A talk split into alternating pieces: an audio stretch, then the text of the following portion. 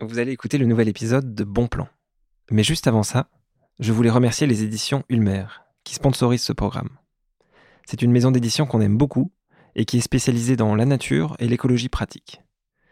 Vous pouvez retrouver leur catalogue sur leur site internet, édition au pluriel-ulmer.fr ou chez votre libraire. Si vous écoutez ce programme, c'est aussi grâce à eux. Binge audio. Ah non, binge. Bonjour, je suis Thibaut. Je suis un peu essoufflé parce que je viens de garer mon vélo euh, en haut d'une montée. On est en plein centre-ville de Rouen. Et je vais rejoindre Julien, qui euh, a un potager euh, un peu particulier. Son idée du potager m'intéresse beaucoup parce que il, il en parle comme un potager qu'on observe, passe plus de temps à faire des observations qu'à agir. Et en fait, c'est un discours qu'on entend très souvent dans le milieu du jardinage. Mais en vrai, quand on regarde ce que font vraiment les gens, ils agissent beaucoup et on ne peut pas s'en empêcher de mettre les mains, de biner, de- d'arracher, de transformer. Alors il paraît que lui, il le fait vraiment et ça m'intrigue. Je m'approche de chez chez lui et je vais pouvoir sonner. Bonjour Julien. Bonjour Thibaut, enchanté. Enchanté. Je t'en prie, entre. Merci. Je peux tutoyer? Ah bah on peut se tutoyer si tu préfères. Avec grand plaisir. On entre, on arrive directement dans le jardin. Oui, on entre. euh, alors euh, l'aspect moi qui m'a plu dans la maison, c'est que euh, bah, tu vois quand tu rentres, la route elle est plus là. Tout est fermé, tout est clos. Il y a plein de petites dépendances. Et puis, euh, et puis bah, du coup on est dans le jardin. Alors il y a quand même les bruits de dehors. Mais euh, j'aime bien pouvoir me retrouver euh, dans ce petit huis clos. C'est ton coin de nature. C'est mon coin de nature. ouais. Un petit café peut-être, je sais pas. Euh, On commence direct, Avec plaisir. euh. Que, comme toi tu préfères, si tu veux faire d'abord un tour du jardin. ou- en train de le prendre D'accord. Et ben je te rejoins alors.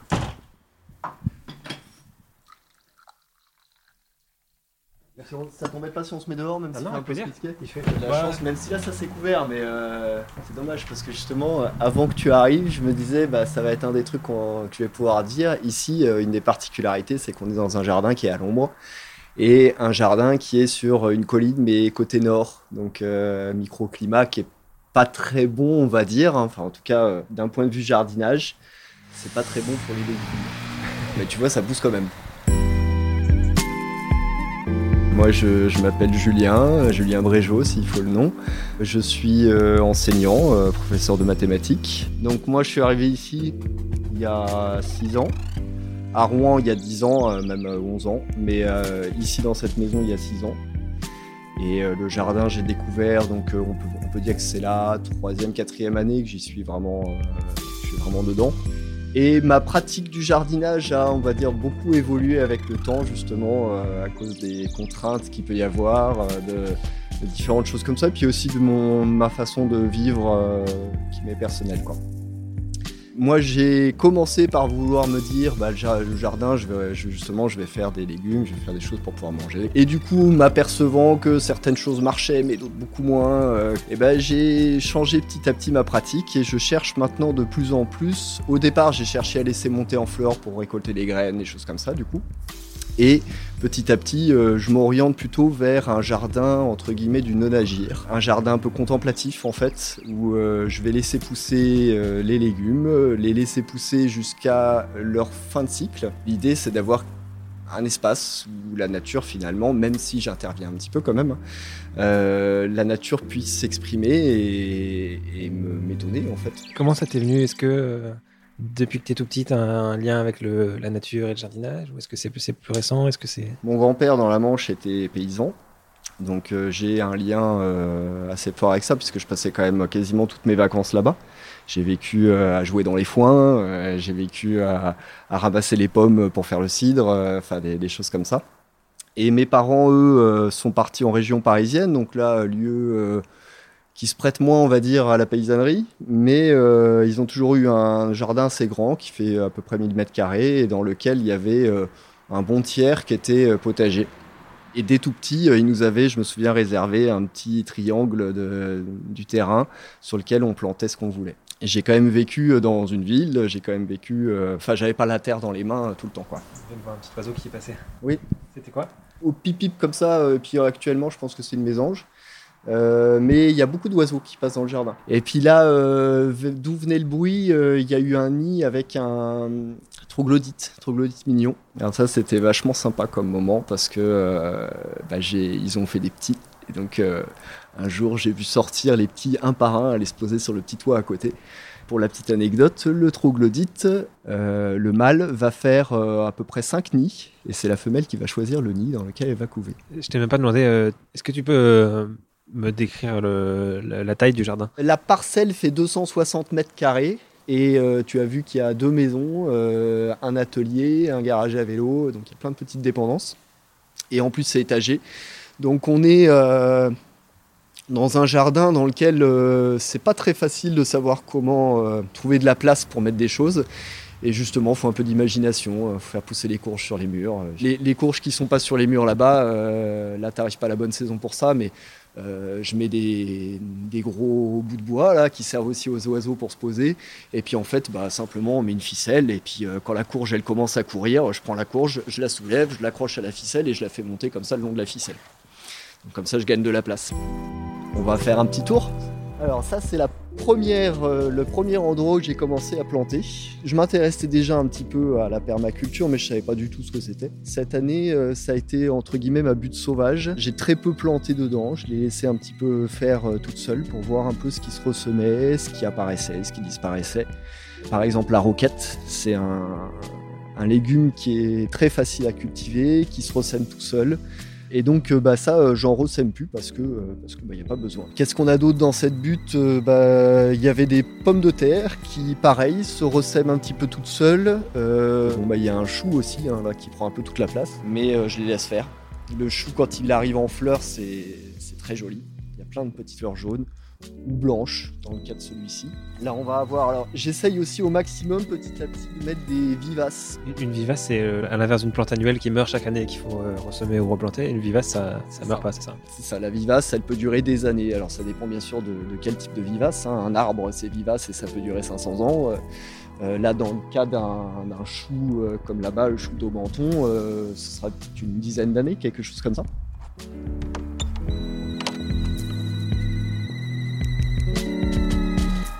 J'ai ici un, un beau spécimen de poire de terre qui fait partie des légumes qu'on connaît pas trop en général, que je ne connaissais pas non plus. Donc l'idée tout à l'heure, c'est de le déterrer et de voir ce qu'il y a dessous. J'aime bien ce mystère, on va voir tout à l'heure. Ça, ça, c'est justement des adventices, hein. donc les plantes, euh, les fameuses mauvaises herbes. Ça c'est de la mercuriale. Ça envahit tout, c'est des plantes qui, euh, qui aiment bien vivre ensemble. Donc euh, bah, une fois qu'il y en a une, hein, là il y a les, les petites graines, elles sont pas encore faites mais elles vont se faire. Ça va se ressemer, il va y en avoir partout. Alors le, c'est pas gênant en soi parce que euh, ça fait des racines très courtes, donc on peut les enlever très facilement s'il y a besoin. Les mercuriales vont euh, presque être euh, en graines, là. Donc en fait, elles sont sur le point de se ressemer partout. Il y a 99% des jardiniers qui se jetteraient sur la plante Pour les enlever. pour les enlever, et pas toi. Comment, comment ça se fait que toi, tu l'enlèves pas? Parce que si elle est là, c'est sans doute pas pour rien. Et que bah, elle a autant le droit que les autres euh, d'être là. C'est mon jardin, euh, ok, c'est mon jardin, ça veut dire quoi? Euh, Tous les animaux, toutes les plantes qui vivent ici, c'est aussi leur jardin. L'intérêt de toutes ces plantes, c'est qu'elles font un couvert végétal aussi. Plutôt que de couvrir en mettant du paillage ou des choses comme ça, je me suis dit, on va vraiment tout laisser. Et puis, bah, c'est la plante, les plantes, qui euh, elles-mêmes vont faire euh, office de, euh, de protection naturelle des sols. Ok, donc c'est plus une mauvaise herbe, c'est ton allié en fait. On peut parfois, je pense, me qualifier de quelqu'un d'un peu extrémiste, mais que de mon point de vue à moi, euh, c'est ce qui se passe autour de nous qui est extrémiste. Voilà. Dans- quel sens tu serais extrémiste alors? On parle beaucoup de bien-être animal en ce moment, mais moi je pense aussi au bien-être végétal. Je pense que les plantes ont une sensibilité, ont quelque chose. euh, Le, le- le mot sensibilité est peut-être pas le bon, mais euh, disons que je- quand je vois une plante maltraitée, ça me fait du mal aussi, par exemple. Et tu parles de, de végétaux qui souffrent. Je- J'ai pas regardé si les arbres qui sont dans la rue, ils ont euh, bien la, la place pour faire des racines dans le sol ou si c'est un trottoir. Non, non, là les, les platanes en face là euh, vont bien, et puis ils sont là depuis longtemps, comme tous les arbres. Ça c'est quelque chose qui, euh, qui, euh, qui manque dans notre monde, hein, le, le fait de voir à long terme. Et l'arbre, bah, lui, il voit à long terme forcément. Ils t'inspirent là comme ça au-dessus de nous, euh, ces arbres? Ouais, ouais, bah, je suis très content qu'il soit là. Quand on est ici, là, sur la terrasse, donc le jardin est un peu étagé parce que parce qu'on est sur une colline. Là, on est sur la terrasse. En face, on a le jardin. Après, on a un mur qui fait à peu près 3 mètres de meulière. Derrière, on a donc ces platanes avec un autre mur qui délimite le cimetière. Puis encore au fond, on a encore une ligne d'horizon euh, sur euh, bah, ces arbres qui forment une petite forêt. Euh, bah, tous ces étages, ça me, ça me plaît. Ça, c'est du radis, hein, donc qui est monté en graines. Là, il y a l'air d'avoir euh, beaucoup plus que 100 Là, graines. là, il y a, ouais, ouais. En dessous, là, on a un chou rouge. Alors, Celui-là, je le récolterai pas parce qu'il est, tu vois, la tête est un peu petite. Là, on a plein de, de fleurs, hein, euh, cosmos, euh, le poireau aussi, ça c'est superbe hein, quand on laisse un poireau monter en fleurs. euh. Euh, donc là, il y a du maïs, ouais, il y en a encore. euh, pas sur Bah, celui-là, là, mais il y on en a a encore deux, la- trois. La haie de framboisier, quatre types de framboisiers différents récupérés petit à petit. C'est le ver de terre, ouais. c'est le ver de terre qui plonge dans le sol et puis euh, bah, qui va aller chercher euh, pareil, les le rumex, euh, que tout le monde enlève. Ah ouais, j'avais jamais vu euh, le Rumex monter en graines en fait. Donc bah, les tomates, euh, j'en ai eu jusque-là. Là, celles-là, elles donneront plus rien. hein. Mais euh, j'ai récupéré euh, une idée de mes parents, que je salue, qui, euh, qui récupèrent les tomates donc à la période où c'est la fin. Rentrer dans la cave. Donc là, on est sous chez le voisin. hein. Et euh, bah, j'ai enlevé toutes les feuilles et puis je les ai pendues dans la cave. Et tu vois, elles continuent à mûrir dans la cave. Là, il y a Ah, 1, c'est- 2, 3, il y a 6 ou 7 pieds de tomates, donc en fait, euh, qui sont la tête en bas, sans feuilles. Et euh, on voit euh, chacune ont euh, parfois une dizaine, parfois plus de petites tomates qui sont en train de rougir. Donc euh, il y a toutes les couleurs. C'est c'est vrai que c'est joli en plus. Alors ce sera pas le goût de la tomate en plein été, forcément. Mais euh, avec ça, on peut avoir des tomates jusqu'à Noël.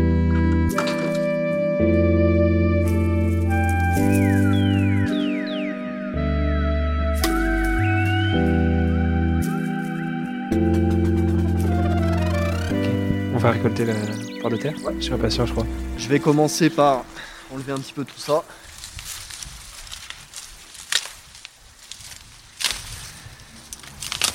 On va le laisser dans le coin parce qu'après, je le remettrai par-dessus. hein. Je suis comme toi, je découvre. hein. Je regarde un petit peu. Fais des racines pour l'instant. Donc là, t'as enlevé toutes les feuilles, toutes les branches. euh, ça, C'est ça. monté assez haut. Tiens, tiens, regarde, c'est quoi ça? Ça ressemble à un tubercule. Hein. Hop, les dernières feuilles. Maintenant, on va regarder dessous. Ça fait combien de temps que t'attends Bah ça, ça a été planté cette année, hein, donc euh, c'est pas, c'est pas vieux.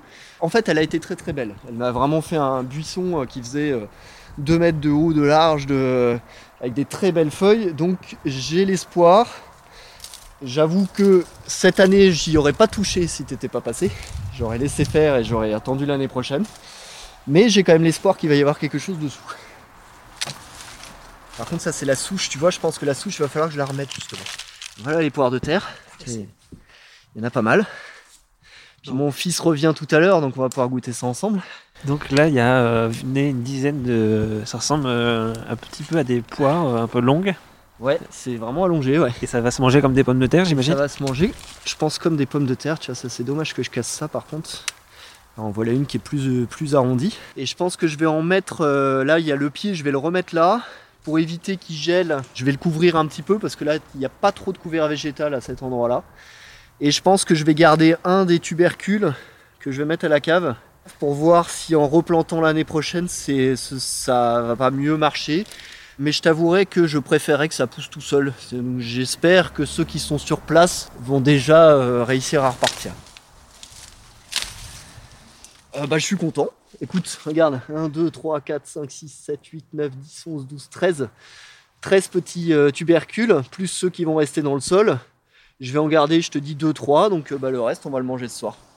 Une pu- une purée peut-être ou- Oh non, non, je préfère euh, la purée, j'aurais pas la texture avec la purée. Ouais. Vu que je connais pas, j'ai plus envie d'essayer soit vapeur, soit rissoler dans une, une casserole, une, une poêle. Et puis on va voir ce que ça va donner.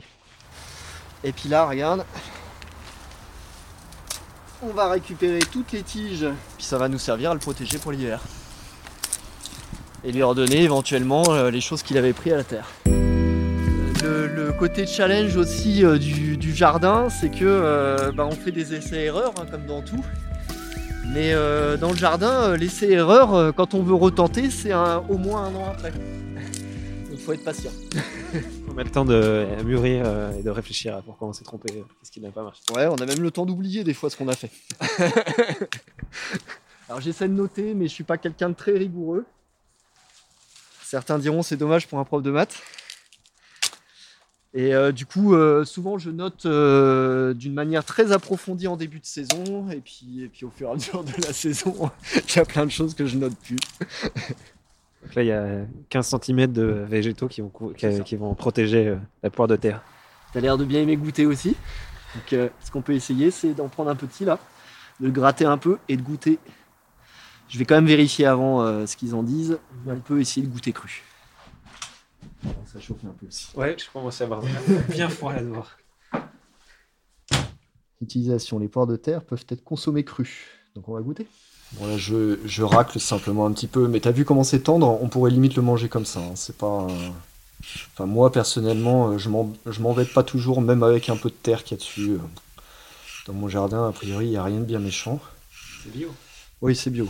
En fait, bio, euh, on devrait même pas avoir à dire c'est bio. euh, on devrait dire quand c'est pas bio. C'est normal que ce soit bio. C'est quand on met quelque chose que c'est pas normal. On peut déguster. Alors, c'est très, c'est très juteux déjà. Je m'attendais pas à ce que ce soit juteux comme ça. Il y a une espèce de petit goût, euh, je trouve, euh, en- entre cornichons, noisettes. euh, c'est un, un goût que, un goût que, bah, qu'on connaît pas trop. hein. Même un petit goût poivré aussi. T'as sorti un premier livre. Ça serait, si tu devais conseiller quelques lectures aux gens qui nous écoutent, tu conseillerais quoi? Je conseillerais tout ce qui peut les cultiver, et pas que des trucs du jardin. Euh, ça, c'est les guides que j'ai. Alors, les guides, euh, les guides or- euh, je sais que celui que j'ai sur les champignons, par exemple, là, il est, il est vraiment bien.